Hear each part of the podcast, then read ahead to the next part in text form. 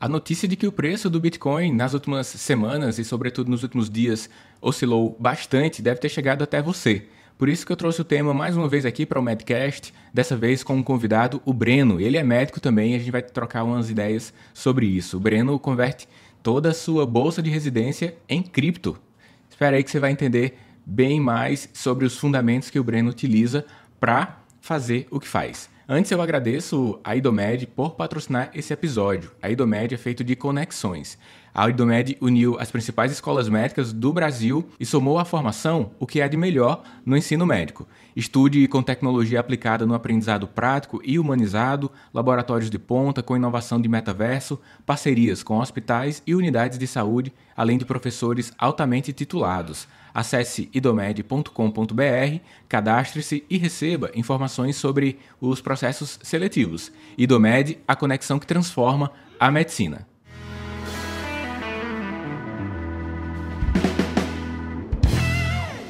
E aí, amigos do Medcast, vamos começar mais um episódio. Hoje eu estou aqui com o meu amigo Breno Yanagibashi. Treinei algumas vezes para pronunciar o sobrenome e saiu. Certinho, o... tá certinho, Daniel.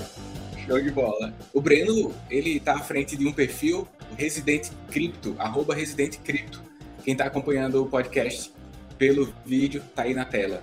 O Breno, ele fez algo inovador. O primeiro médico do mundo a receber a bolsa da residência em criptomoedas. Eu, eu chamei o Breno aqui para a gente conversar um pouco sobre alguns tópicos, vamos ver como é que isso se mistura. Residência, Bitcoin, rotina, liberdade. Será que dá certo misturar isso tudo?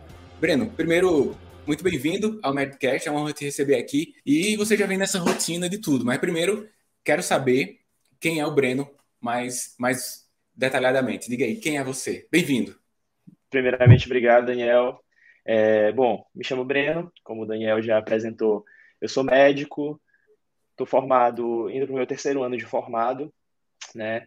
E eu sou um apaixonado tanto por a, pela parte do mercado financeiro, investimentos, e, consequentemente, depois eu conheci as criptomoedas, o Bitcoin. É, tanto que eu conheci você, Daniel, falei com você sobre o seu livro que eu tinha lido, né, o Inteligência Financeira para Médicos. E aí que a gente começou a trocar uma ideia e tudo mais. Atualmente, né, como diz o, o nome do, da página, eu sou residente de medicina, sou residente de medicina da família e comunidade. Não é a minha única fonte de renda, sei que isso não é a realidade de todos os residentes médicos, inclusive talvez de uma minoria, pelo menos no início, né, que tem que se dedicar exclusivamente à residência. Eu consegui conciliar a residência a outros empregos que eu já tinha. Então eu pude ter a ideia e botar em prática de fazer o quê?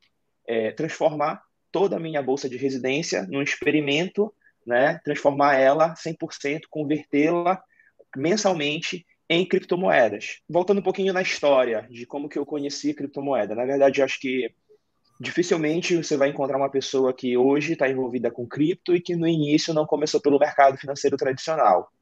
Antes de me formar, eu tive assim, a, a grande angústia de, digamos assim, de querer aprender um pouco mais. Eu sabia que eu ia começar a ganhar a minha grana, que eu ia começar a trabalhar, mas eu precisava saber o que, que eu ia fazer com ela, né? Então, isso eu acho que é uma dor muito grande de, da maioria dos médicos, que infelizmente a nossa classe não tem inteligência financeira, não tem educação financeira.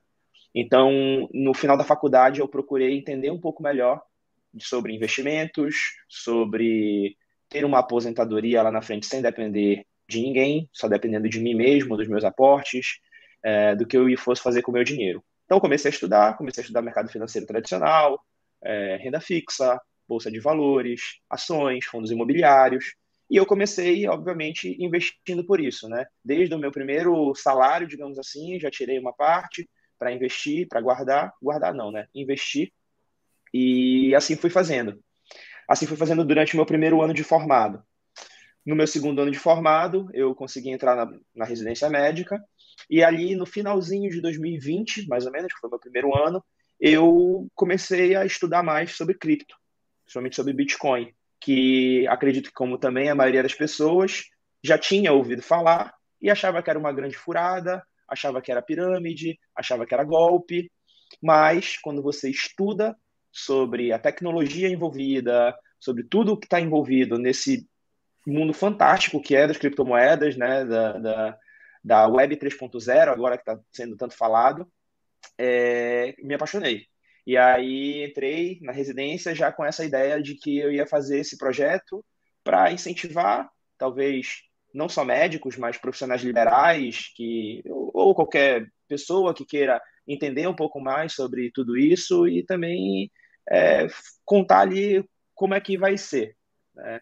Já passamos por altos e baixos nesse pouco período, já vai fazer quase um ano agora de bolsa de residência, de projeto. Já tivemos boas valorizações, mas também boas desvalorizações. E o mercado financeiro é assim: o, pensamento é no longo prazo. É uhum. daqui lá para frente, vamos vendo o que, que vai dar. É. Na época que eu estava na graduação, Breno, faz pouco, pouco, alguns meses após 10 anos, né? Então tenho 10 anos e alguns meses de eu terminei. É, não se falava muito quer dizer, não se falava muito, não se falava nada. Negócio de investir, não lembro de um assunto desse na faculdade. Nem com nem professor do ciclo básico clínico, nem preceptor, nem meus colegas lá nas conversas, né? E você já vem com essa intenção, já buscou, né? Eu, é, essa, essa intenção de se desenvolver sobre inteligência financeira, Breno, era meio já é um pouco já era um pouco popular ali a, na tua turma ou você ainda mesmo era uma pessoa destacada lá que os outros sequer tinham intenção de se desenvolver? Assim, para ser sincero, eu não tinha ninguém da minha turma para bater um papo sobre isso, sobre parte financeira, sobre parte de investimentos. É, eu tinha na cabeça que eu não ia partir para residência de cara. Né? Eu já sabia que eu ia servir eu sou médico da Marinha ainda, né? A gente entra no serviço obrigatório assim que a gente forma. Então já tinha na cabeça que eu queria trabalhar pelo menos um ano, ainda não ir direto para residência. Então, naque, a, a galera vem no final de faculdade naquela batida de estudar para provas de residência. E eu via os meus amigos, o pessoal da minha sala muito envolvido nisso. E aí, como eu já sabia que eu não queria ainda entrar na residência, eu estava mais tranquilo, digamos assim, em relação a estudos para residência. E resolvi uhum pegar e estudar a parte financeira do que, eu ia fazer com o meu dinheiro assim formado. Então não tinha, não tinha mesmo. É, ninguém para conversar, também não tive nenhuma matéria. Tive influência de um professor que eu, que eu acompanhava, que falava bastante sobre investimento e tudo mais, mas eu também não tinha conhecimento na época, então não tinha nem muito o que conversar com ele fui aprender depois, já bem mesmo quase no final da faculdade, que é aquele período que a gente já nem consegue mais ver tantas pessoas, cada um na uhum. sua estudando, cada um na sua se preparando, festa de formatura e tudo mais. E eu peguei esse tempo ali para estudar sobre o mercado financeiro, que é uma coisa que eu realmente passei a gostar, uma coisa que eu uhum. aprendi a gostar muito. Então foi meio que sozinho. Eu, uhum. meu YouTube, meus livros, né, e a minha curiosidade. Uhum. E, e quando você decidiu então montar, eu, eu, acredito que realmente você exerce um papel importante, porque é, essa, esse estudo baseou essa intenção de você entregar e fazer com que outras pessoas conheçam também o mercado, especificamente o mercado cripto, porque ele tem em seu fundamento alguns aspectos que, que faz com que a gente abra os olhos para itens que passavam em branco ali quando estava passando no jornal alguma notícia relacionada à economia, né? É muito sobre liberdade. Eu quero saber que, que traços de personalidade, se é que assim podemos dizer, é, se conecta com o ambiente cripto. O que, o que é de você, o que é da cripto também. Porque eu sigo o seu perfil é, individual lá mesmo, e você tem, você preza por alguns aspectos. Acredito eu que se pela, pela imagem que passa, algo relacionado à liberdade, me diz um pouco sobre isso, porque eu acho que a galera que avança nos estudos sobre o Bitcoin tem esse, esse traço de personalidade. Será que minha interpretação está certa? Correto, corretíssimo. É, falar sobre cripto e, consequentemente, Bitcoin, né? Muitas vezes a gente vai se referir ao mundo cripto como Bitcoin, porque é a principal criptomoeda, é a criptomoeda mais forte. É muito falar sobre liberdade. Não tem como não não está relacionado, né? Muito do que se, se no, no, no, cerne da criação do Bitcoin são pessoas relacionadas com ideias libertárias, alguns com ideias anarcocapitalistas. Então, o Bitcoin me fez aprender muito, não só sobre o Bitcoin propriamente dito, mas sobre mercado financeiro, geopolítica, é, tudo que está envolvido na nossa vida cotidiana e que a gente deixa passar e que a gente muitas vezes é, enfim, não dá importância, mas é o que envolve a nossa vida toda. Liberdade é, é a principal palavra. É, eu posso te trazer, é mais fácil trazer como exemplos. Exemplo claro do que a gente está vivendo hoje. Guerra Rússia-Ucrânia. Né? Você tem pessoas na Ucrânia que têm os seus dinheiros no banco. O seu dinheiro que está no banco, infelizmente, não é seu. Né? Não está sob sua posse. Se você hoje quiser, vamos supor que hoje você tenha um milhão de reais na sua conta. Se você for lá no banco agora e quiser sacar os um milhão de reais, eu garanto, você não vai conseguir. Não imediatamente. O dinheiro é seu, mas você não manda nele. Né? Então isso fala muito sobre liberdade. O Bitcoin é totalmente contrário a isso. Você, a ideia é você ter a posse do seu patrimônio, de fato, né? Você movimentar quando você quiser, sem precisar da autorização de ninguém, sem precisar dar é, é, é, satisfação a ninguém. Então, foi um ativo que surgiu muito com essa ideia. É você proteger, se proteger do Estado que muitas vezes, pregando a ideia de que está protegendo os seus cidadãos, não está fazendo isso, pelo contrário. Então, hoje, voltando à ideia, é, o cidadão ucraniano que for lá no banco já saiu. Ele só vai poder sacar até no máximo 3.300 dólares da sua conta. E amanhã pode ser mil dólares. E depois de amanhã podem congelar todas as contas. Então, isso não acontece na rede Bitcoin. Né? Não acontece com as criptomoedas. É, é, é um livro aberto que você consegue transferir para quem você quiser, a hora que você quiser. Então é muito sobre liberdade, é o poder pegar tudo que eu tenho aqui, transformar em Bitcoin, e se eu quiser hoje morar na Ásia, eu vou e lá eu transformo novamente minhas minhas criptomoedas na moeda local e vou viver a minha vida. Então, é essa ideia nova que eu sei que para muitos é algo que parece muito distante, né? É muito inseguro, mas que na verdade é o que realmente deveria ser, né? Você não depender de um terceiro para te dizer o que você pode fazer com o seu dinheiro, com o seu patrimônio, quando você pode usá-lo e, e, e, tudo isso. Então, também, além da parte da liberdade, também fala muito sobre questões políticas, né? É, nós que estamos à mercê de decisões dos nossos representantes, que muitas vezes não nos favorecem, só favorecem eles próprios. É, então, fala muito sobre isso. E isso é um traço de algo que eu aprendi que realmente é algo que eu gosto muito, que eu, eu acho que é o certo, né, pra uhum. gente. Quando eu comecei a estudar, Breno, inclusive aquela live que a gente fez também, eu já disse aqui que aprendi bastante, eu praticamente tive que abrir a minha mente para novas possibilidades. Então, imagina aí, um autor de livro, né, do mercado tradicional, fez o livro Inteligência Financeira para Médicos, portanto, é, eu havia estudado os tópicos em virtude da revisão de literatura e em virtude da, do meu, da minha introdução dentro do mercado há muito tempo. Então, conheço, conheço bem o mercado tradicional. E me abrir para um novo mundo, uma nova possibilidade, eu acho que foi um pouco mais difícil do que quem não conhecia o mercado tradicional. Porque, assim, quem tem contato agora com o mundo cripto, beleza, acho que aceita. Mas imagina alguém que vem do mercado tradicional para um, uma nova maneira de encarar o que é investimento, o que é liberdade, né? E, e tudo que você citou aqui foi uma quebra de paradigma para o meu entendimento, para o meu avanço sobre isso. Mas é incrível, é apaixonante. Você passa a enxergar coisas que, que passam na sua frente a todo momento que você vai abrindo mão. E a liberdade é o que está mesmo por trás de tudo. Né? Você citou o caso aí da Rússia e da Ucrânia, que estão em guerra. Eu, acompanhando o perfil daquele 196 sonhos, né? Que ele viajou para todos os países do mundo. E acho que ele tem uma, acho que a namorada, que é da Ucrânia, a mãe está na Ucrânia. Ele fez um relato agora há pouco de que está tentando trazer a mãe. A mãe tinha algum recurso com ela, né, de posse impresso, mas o que estava no banco ela, ela não pôde sacar. O dinheiro local não está sendo, mesmo quem tem dinheiro, não está sendo tão válido assim. O cartão de crédito também não está sendo aceito. O banco, está tendo aquele fenômeno, né, corrida aos bancos numa tentativa Sim. de que depois consiga transformar o dinheiro em dólar, mas é uma dificuldade extrema. Supermercados sem os itens e muitos saindo, atravessando a fronteira, porque agora está fechado, né? Mas houve uma tentativa logo no início. E aí, quem tem suas criptos ah, consigo, né? E não na exchange, ele, ele tem a possibilidade de levar sua riqueza e, e começar uma nova vida em outro local com um nível de facilidade pouco maior, ou então menos dificuldade do que aquela pessoa que está lá do outro lado, na fonte. Mas só que algumas pessoas podem imaginar, ah, mas está muito distante da gente, está muito distante. Aqui no Brasil não tem guerra, não. Mas o mundo cada vez mais conectado, de alguma forma, seremos influenciados, né, Breno?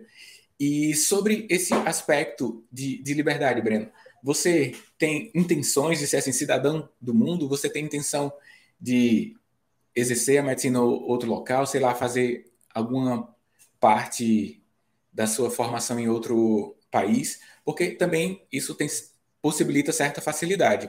Quando você tem esses planos de médio e longo prazo e tem a cripto, né? Você, além de ter esses quesitos de liberdade, você tem uma proteção do patrimônio e uma moeda forte.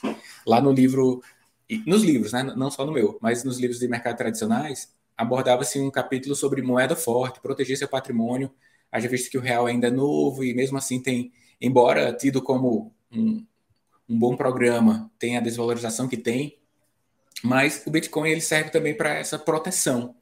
E como o que você enxerga assim, a proteção que o Bitcoin proporciona em termos inflacionários, sobretudo, com a sua perspectiva de vida.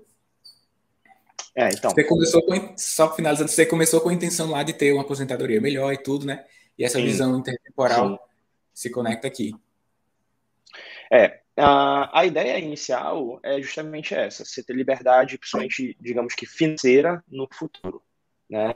E isso implica, claro, nos outros tipos de liberdade, como liberdade geográfica, é, enfim, não pretendo, não tenho planos, pelo menos a princípio, de morar fora, uh, fazer algo fora, mas é, é, aquilo. Você vai se preparando para o momento em que de repente a oportunidade pode aparecer.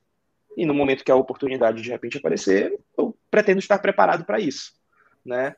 É, em relação à moeda forte, uh, o Bitcoin ainda precisa se provar muito né? É, principalmente como o que a gente chama de reserva de valor. O Bitcoin tem tudo para ser de fato considerado uma moeda que tenha seja um meio de troca, possua seja reserva de valor, né? E melhor ainda é algo que se propõe um deflacionário, diferente de todas as outras moedas que a gente conhece. Para ele ser uma criança ainda, né, com pouco mais de 10 anos, ainda sofre muita volatilidade, né? E tem ficado cada vez mais correlacionado ao mercado tradicional, digamos assim, porque tem muitos institucionais, muitos grandes players que já são do mercado tradicional entrando na criptoeconomia. Então, acredito que no futuro, sim, a gente tem é, de quatro em quatro anos o que a gente chama de halving do Bitcoin, né, que é quando a, a mineração ela é diminuída pela metade a, a recompensa da mineração. E a cada halving que passar, a gente vai ver o Bitcoin cada vez mais forte, né? cada vez mais valorizado, as pessoas vão entender cada vez mais qual é o papel do Bitcoin. Então, eu acho que tudo isso corrobora para a ideia da liberdade lá no futuro. Então, é uma sementinha que a gente está plantando agora, para que lá no futuro a gente consiga colher os bons frutos da, dessa árvore. Né? Então, sim, é, é, tem tudo a ver. Quem sabe um dia a gente não consiga ter um mundo aceitando de, de fato o Bitcoin, e aí a gente tem inúmeras possibilidades de você querer ir fazer um curso, se profissionalizar fora, ou até mesmo morar e se aposentar e viver uma vida tranquila em outro, em outro local. Não, não, não fecho nenhuma, nenhuma possibilidade dessas. Pelo contrário, a ideia é investir nisso hoje para abrir o leque de oportunidades que a gente pode ter, de possibilidades que a gente pode ter no futuro. Aí, você falando aí, Breno, acho considerações bem pertinentes e refletindo aqui, que a gente sempre fala que é importante ter planos, né? Mas eu acho assim que tem um grande plano genérico que possibilita você ter mente aberta para as novas possibilidades. É, em outro momento, eu acho que valeria a pena ter aquele plano super específico, quero fazer isso, quero Sim. fazer aquilo, né? Eu, hoje em dia, em virtude das mudanças rápidas que acontecem, é, fazer um, um, plano super específico pode cegar você ou deixar de você aproveitar as novas oportunidades. Quando surgirem, elas sequer foram cogitadas para você, porque simplesmente não existiam aquelas possibilidades.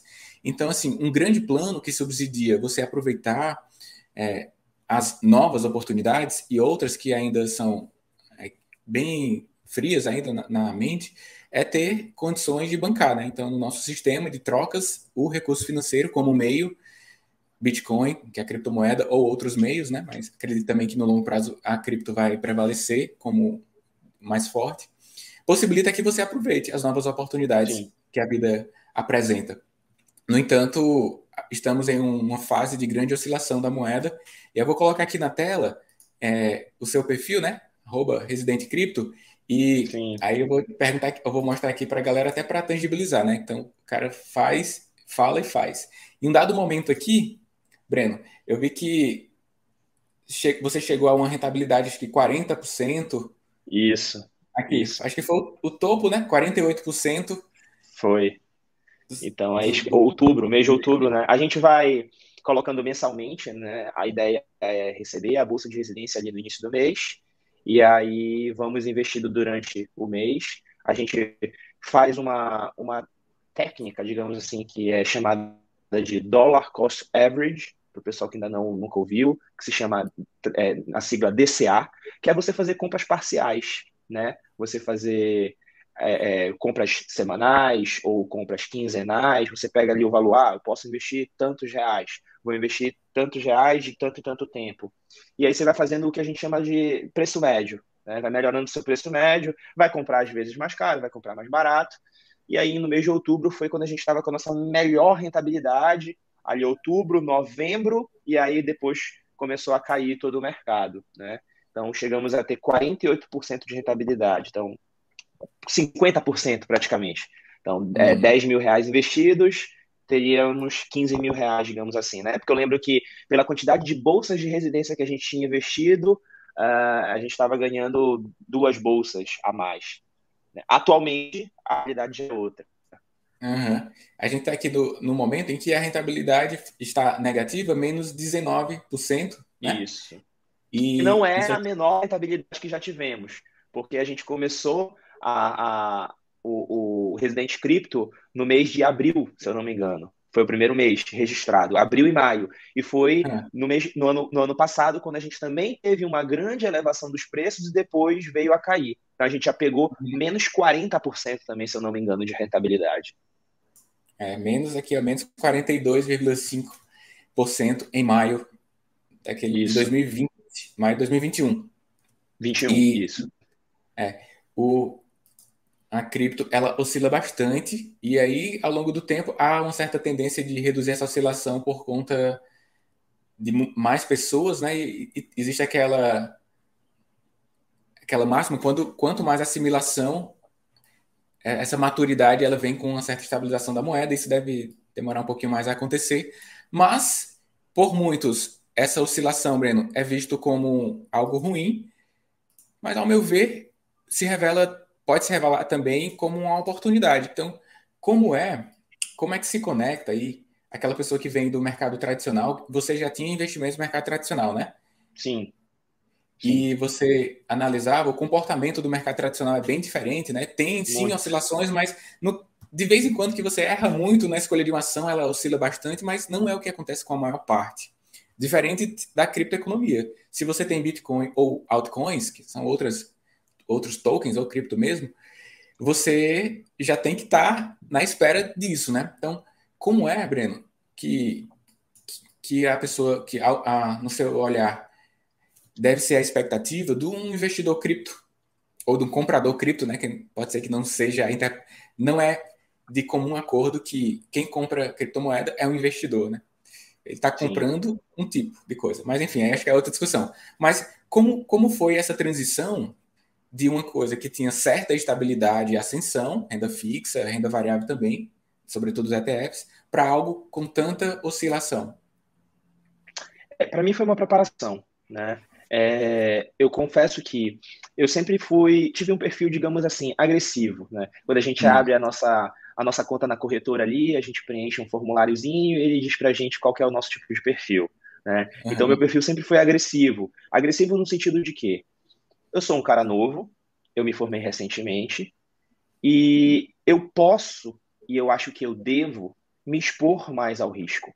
Eu vejo muita gente da minha idade é, muita gente até mais nova do que eu, que consequentemente se formou mais novo, trabalha há mais tempo é, e tem uma vida inteira pela frente e a pessoa com medo, guarda, entre aspas, guardando o dinheiro debaixo do travesseiro, porque tem medo de oscilação, acha que vai perder o seu dinheiro.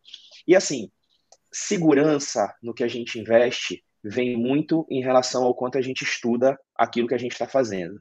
Claro, se você não estudar nada, você vai tomar um susto, um Bitcoin que pode desvalorizar ou valorizar 20% um dia.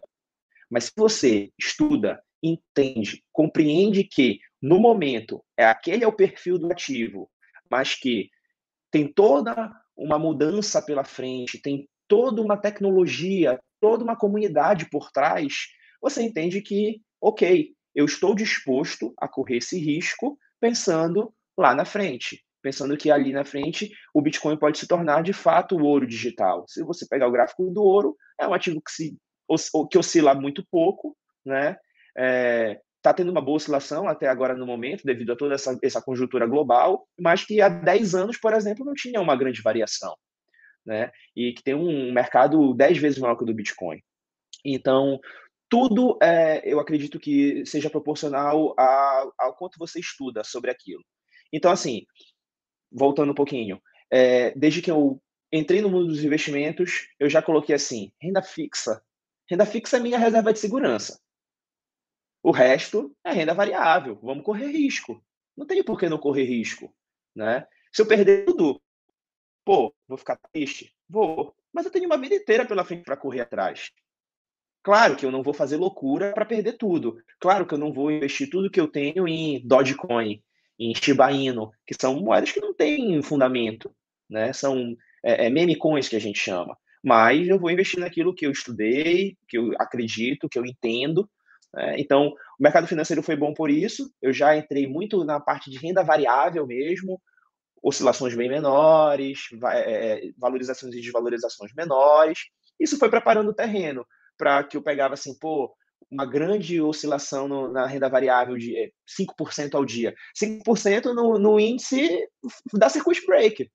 Então, eu cheguei a pegar circuit breaker na época do, do, do, Logo quando eu me formei, logo quando eu comecei a ganhar minha primeira grana, e veio o Covid. Então a gente já, eu já nasci no mercado financeiro vivendo o circuit breaker.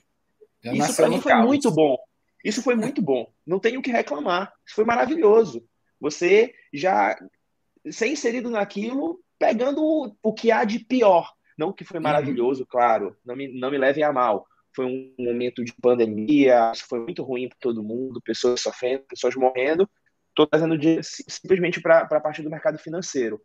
Né? O que a gente viveu ali foi uma experiência muito grande que até então muitos investidores que já investiam no mercado financeiro há anos nunca tinham vivenciado. Então meu início já foi assim turbulento. Isso me preparou para vir para o mercado de criptomoeda mais tranquilo. Então foi mais ou menos isso. Uhum. E aí você acaba entrando no mundo, né? Que aí depois você abriu para outras criptos, incluindo no seu portfólio, que hoje tem, é, tem a, da rede Ethereum, Ether, Solana, Polkadot. Mas eu, eu quero falar, Breno, sobre esse passo que você deu de ter seus próprios NFTs. Vou até colocar aqui para a galera conhecer, né? Primeiro diz para a gente aí o que é NFT. Vou colocando aqui na tela. Sim. O, deixa eu ver aqui. O que é NFT, Breno? Para a galera saber que, que não sabe ainda. NFT vem da sigla Non-Fungible Tokens né? Ou seja, tokens não fundíveis. Vou dar, tentar dar um exemplo bem breve. Eu tenho uma nota de 20 reais, o Daniel tem uma nota de 20 reais. Eu posso trocar minha nota com o Daniel. São notas iguais, têm o mesmo valor, né? Então, isso nós podemos dizer que é um ativo ou algo fungível. É algo que eu tenho várias unidades iguais com o mesmo valor daquele objeto. Porém, se o Daniel tem uma nota de 20 reais e eu tenho uma nota de 20 reais assinada, né, é, autografada pelo. Deixa eu ver, por alguma celebridade, digamos assim, sei lá, tem uma nota de 20 reais autografada pelo. Vai. Tio Patinhas. Lebron. É, Tio Patinhas. A gente já não tem a coisa. Talvez, para uma pessoa que é fã do Tio Patinhas, ela vai dar muito mais valor para minha nota do que para a nota do Daniel. Então eu tenho agora algo não fungível, é algo único. A não ser que exista uma outra nota de 20 reais, também autografada pelo tio Patinhas, aí tudo bem. Pode ser, elas podem ser intercambiadas com o mesmo valor. Então é mais ou menos isso. Para muitas pessoas é irracional. E realmente tem muito de irracionalidade no mercado. Né? A gente tem que saber separar o que são as coisas realmente que valem o preço que está sendo pago. É, a pessoa pode falar assim, pô, mas e aí? É, você cria uma imagem digital, eu posso ir lá bater um print e eu tenho aquela imagem. Sim, você pode ir também lá no Museu do Louvre bater uma foto da Mona Lisa e dizer que tem a Mona Lisa. Né? Então, o que tem por trás da parte de NFTs é o que a gente conversou também sobre liberdade nas criptomoedas e no Bitcoin, que é você ter a posse do seu ativo. Então, eu tenho uma imagem, o Daniel foi lá bater um print da minha imagem, do meu, do meu NFT do Resident Crypto, ele pode dizer que ele tem. Agora, ele tem que provar que ele tem. Como que ele vai provar? Através de blockchain. Né? Então, eu tenho, de fato, a posse daquele ativo através do registro em blockchain, né, do registro numa cadeia, no, no, no, livro contábil dizendo que o Daniel ou o Breno compraram aquela imagem e aquela imagem os pertence. É mais ou menos isso. E isso a gente pode trazer, é, é, assim, é subjetivo, né? Muita gente vai dar valor numa imagem de um macaco que vai dizer que custa um milhão de reais, um milhão de dólares, e tem gente que vai falar que isso é loucura, né? E tem muita coisa por trás. Uh, trazendo mais o que veio para a mídia agora no momento. O Neymar comprou dois Bored Apes, né, que são duas imagens de uma coleção de um macaco que muitos famosos têm comprado. O que está por trás daquilo ali? O que está por trás da compra dele, daquelas imagens, na verdade, não é só dizer eu tenho a posse dessa imagem. É eu faço parte de um clube de pessoas seletas no mundo que cada um tem a posse de uma imagem daquela. E isso aí você pode trazer para infinitas oportunidades de simplesmente um cara desconhecido, mas que tem poder aquisitivo, pode comprar uma imagem daquela e quem sabe daqui no futuro a galera que criou os Bored Apes façam uma Uh, uma, um encontro de pessoas, de detentores, donos do Bored Ape, e o cara vai ter a oportunidade de conhecer Neymar, Enem, uh, Serena Williams, todos esses famosos que possuem também body tapes. Então, assim, é muito de você falar sobre comunidade, muitas vezes. Então, é isso que traz o valor intrínseco à coisa. Agora, claro, existem imagens que são imagens por imagens. Né? Então, aí a gente tem também a parte racional da, da coisa. Eu vou colocar aqui, para quem está acompanhando pelo podcast em vídeo, né? é, o site da OpenSea, que é a plataforma que faz essa intermediação de venda, você compra o NFT com a cripto Ether e tá aqui os quatro NFTs do Breno no perfil Resident Crypto lá na OpenSea também. Isso. Tá aqui, é, essa aí, na verdade, foi. A gente começou muito, digamos assim. Come... Comecei o, o, o, o perfil do Resident Crypto bem sem estrutura, né? Uh, muito uh, cru. Então, uhum. com o passar do tempo, eu vi que precisava melhorar a questão da, da estética, da imagem, trazer algo que representasse realmente o Resident Crypto. Desde o início, eu, eu tive a, a, a, a ideia de, de, de colocar é, Hipócrates na, na, como garoto propaganda da, uhum. do, do Resident Crypto. E aí conversei com uma, com uma artista que eu conheci, que fazia, trabalhava com, com imagem, e pedi para que ela fizesse né, essas imagens e transformá-las em NFT. Quem sabe no futuro vale uhum. alguma coisa. Né? Beleza. E também, né, ele cumpre algumas funções, por exemplo, a pessoa que, que comprar o teu NFT patrocina o teu projeto, né? Então tem muito Sim. disso. Tem muito Sim. disso no NFT e nesse mundo descentralizado da criptoeconomia. Você tem mais autonomia em patrocinar projetos. Tem o NFT aqui do Breno, que ele reverte os recursos, recursos para manutenção, pode adquirir equipamentos, imagina que é essa a ideia, mas também tem outros projetos, outras iniciativas, algumas de cunho libertário para lançar livros, outras iniciativas que estão associadas a algo do meio ambiente. Então, tem muitos projetos assim que aí fica sendo mais um mecanismo descentralizado de que o valor, né, a riqueza possa circular. É questionável, é, é um, uma tecnologia que ficou mais a, veio mais à tona 2021, 2022 e inicialmente com a, a venda das imagens, você se associando a comunidades, mas eu, eu vejo que o desenvolvimento desse mercado vai possibilitar muito mais fundamentos e vai fazer sentido para várias coisas. O que está, por exemplo, a gente tem os, token, os fan tokens, que também faz parte desse mundo do cripto, né? Você Sim. adquire, por exemplo, uma fração lá, alguns tokens do Flamengo e tem alguns benefícios de entrada de estágio. É muito melhor, do, do ponto de vista da empresa, arrecadar esse fundo né, milionário, que no caso do Flamengo conseguiu, do que ficar vendendo sócio-torcedor. E aí ele promove uma economia, promove uma comunidade de pessoas interessadas também né, em movimentar o recurso dentro da economia, que, que é o que gera riqueza local. Né? É, pode vender depois, né? se você for sócio torcedor, você paga lá a mensalidade e pronto, você não, você não pode vender. Então, se você comprar o, o, token do Flamengo e obter os benefícios, você pode vender os tokens depois, a depender da, da valorização. Essa é apenas uma, uma aplicação que está acontecendo. Né, infinitas possibilidades, né? Imagina, Breno, um atleta que está lá no, no Quênia, aí ele, ele já conseguiu alguns resultados, mas não tem patrocinador. O mundo pode patrocinar ele. Ele faz um, um NFT de um jogando dado longe, sei lá, alguma coisa assim, e simplesmente ele, ele levanta fundos para ir para as Olimpíadas, conseguir as passagens e tudo. Então, assim, é, é muito aplicável, possibilita é, mais coisas para as pessoas de uma forma relativamente bem. É bem mais fácil do que abrir um CNPJ, abrir uma empresa, abrir, pegar uma empresa de patrocínio, intermediar, né? Porque a empresa de patrocínio vai ficar com uma parte, você vai ficar com outra. Enfim, é uma coisa que veio na minha mente, mas você pode muitas e muitas com coisas. Certeza. É a desburocratização é. Da, da, da, economia, né? É, é, inclusive você você e, e, isso vocês não, não têm ideia. Eu, eu não tenho dúvidas de que no futuro, por exemplo, ações, empresas, todas vão ser tokenizadas. Né? É. Tudo baseado em contratos inteligentes. É. E você, enquanto médico, pode receber. Hoje já tem a rede Lightning, né, que é, é uma camada off-chain, é uma camada que está como se fosse uma segunda camada da blockchain, porque na blockchain, para você transacionar o Bitcoin, tem, é, é um pouco lento.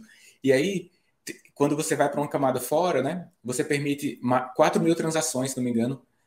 É, a transação vai acontecer em 3, em 2 ou 3 segundos, é a coisa bem mais rápida.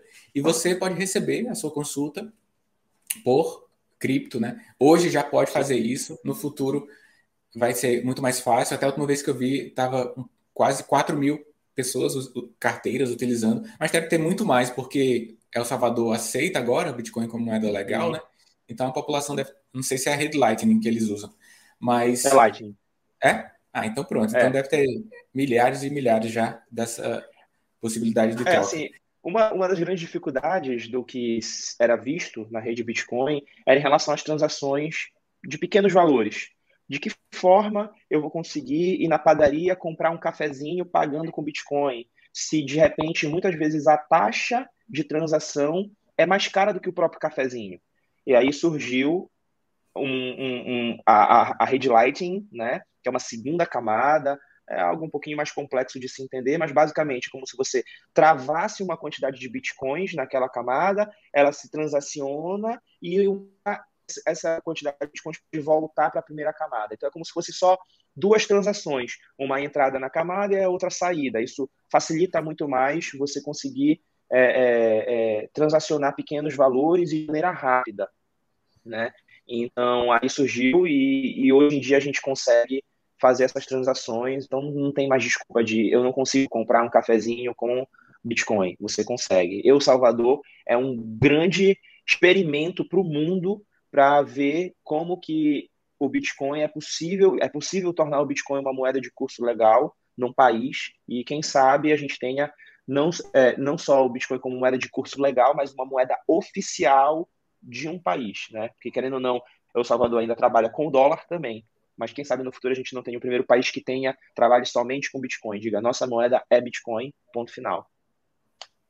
Beleza. Breno, foi show de bola aqui nosso bate-papo, conhecer um pouco mais de você, conhecer a sua conexão com esse mundo cripto e a sua contribuição para a comunidade inicialmente médica. Eu acho que o nome ajuda a atrair esse tipo de público, mas como você bem disse, para todo mundo que quiser se desenvolver no tema, aprender e visualizar aí sua pele em risco, sua pele em jogo, a cada mês você prestando contas ali do que está acontecendo com sua bolsa, da evolução patrimonial, e acaba que você consegue fazer algumas conexões, a pessoa que acompanha consegue fazer algumas conexões de possibilidades para suas próprias vidas.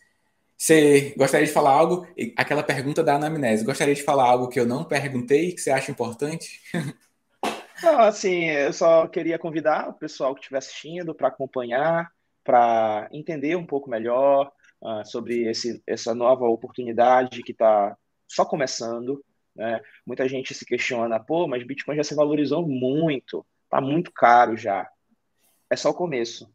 Ainda tem muito chão pela frente quem estiver entrando hoje nesse mercado está sendo um early adopter, né, que a gente chama. Então, as pessoas, os, os adotantes iniciais da tecnologia, assim como foi um dia a internet, né? Então, só queria chamar o pessoal para entender um pouco melhor e participar da comunidade. Quem tiver dúvida pode me chamar lá no Instagram, eu respondo prontamente. Tenho gosto de falar sobre isso é, e vou continuar lá postando para incentivar a, a ideia é incentivar. Sei que muitas pessoas não têm como investir tanto mensalmente, anualmente, enfim, tem uma condição diferente, né? Mas se você consegue investir hoje um valor mínimo, pensando no futuro, pode ter certeza de que lá na frente vai valer a pena, por mais que agora pareça muito pouco, lá na frente vai ser bem mais. Então, quem tiver Qualquer dúvida, qualquer interesse, qualquer curiosidade, é só chamar lá no Resident Crypto no Instagram. A gente está no Twitter também. Em breve, quem sabe, no YouTube. Temos aí planos para esse ano, muita coisa chegando por aí. Então é isso. Convido a todos. Muito obrigado, Daniel, Nossa. pela oportunidade de estar falando sobre isso. E estamos aí. Então sigam lá, pessoal. Vocês façam um favor, pegue o link desse episódio, coloca lá no WhatsApp da sua turma ou então a galera lá do, do plantão, alguém que você acha que tem interesse, alguém que você gosta e que não gosta também, para que você possa ser mais uma peça desse quebra-cabeça, né, de contribuição que podemos fazer aqui para a medicina, aqui especificamente através do Medcast. E agradeço a você que compartilha o nosso conteúdo. Também vai, vai lá no perfil do Breno, no, no direct, diz o que você achou do conteúdo, manda lá um áudio, e para mim também, no arroba Daniel Coriolano. É sempre interessante ter a, essa interação que as redes sociais nos proporcionam, aqui o podcast, o YouTube e outros canais. Brigadão, a gente se encontra em próximos episódios. Espero que as informações debatidas aqui hoje no Medcast se somem ao que você já tem de conhecimento e que gere repercussões práticas. Obrigado à Idomed por ter patrocinado esse episódio. A Idomed é feito de conexões. Unimos as principais escolas de medicina do Brasil e somamos à sua formação o que há de melhor no ensino médico. Estude com tecnologia aplicada no aprendizado prático e humanizado, laboratórios de ponta com inovação do metaverso, parcerias com hospitais e unidades de saúde, além de professores altamente titulados. Acesse idomed.com.br cadastre-se e receba as informações sobre os nossos processos seletivos. IDOMED, a conexão que transforma a medicina. Forte abraço, Medcaster, e a gente se encontra na próxima semana em mais um episódio por aqui. Até lá!